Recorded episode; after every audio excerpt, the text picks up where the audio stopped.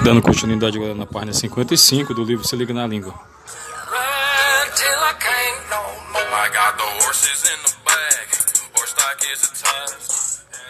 No Brasil, a Faculdade de Medicina Veterinária da USP, desde 2000, não utiliza animais vivos em aulas de técnica cirúrgica.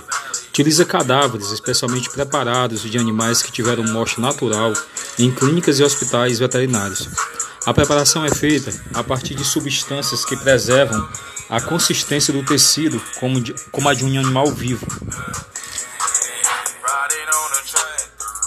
Não obstante a efetiva evolução moral e científica abolindo a utilização de animais na educação por meios alternativos mais éticos e eficientes, estudantes realizam a tarefa por imposição.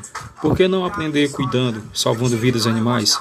É que a clínica de animais tornou-se um lucrativo negócio para as faculdades veterinárias, distanciando-os de seu objetivo, objetivo fim, o pedagógico, cuja excelência vai além do científico, abrange a compaixão e essa não se ensina, pratica-se.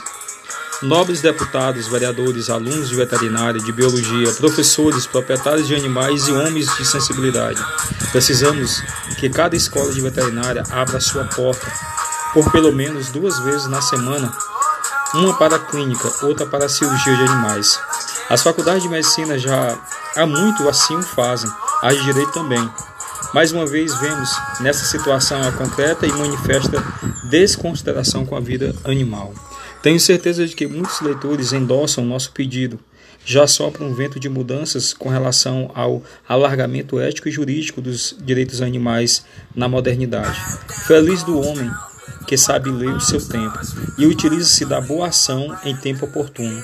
Cristina Brugnara Veloso é advogada e moradora em um dos condomínios integrantes da ONG Promu Tuca.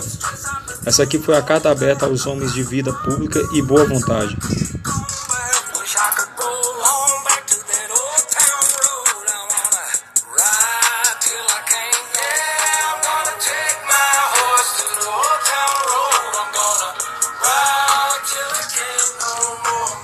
Daqui a pouco retornamos com mais um podcast para a continuação da aula, já na página 56 do livro de português Se Liga na Língua.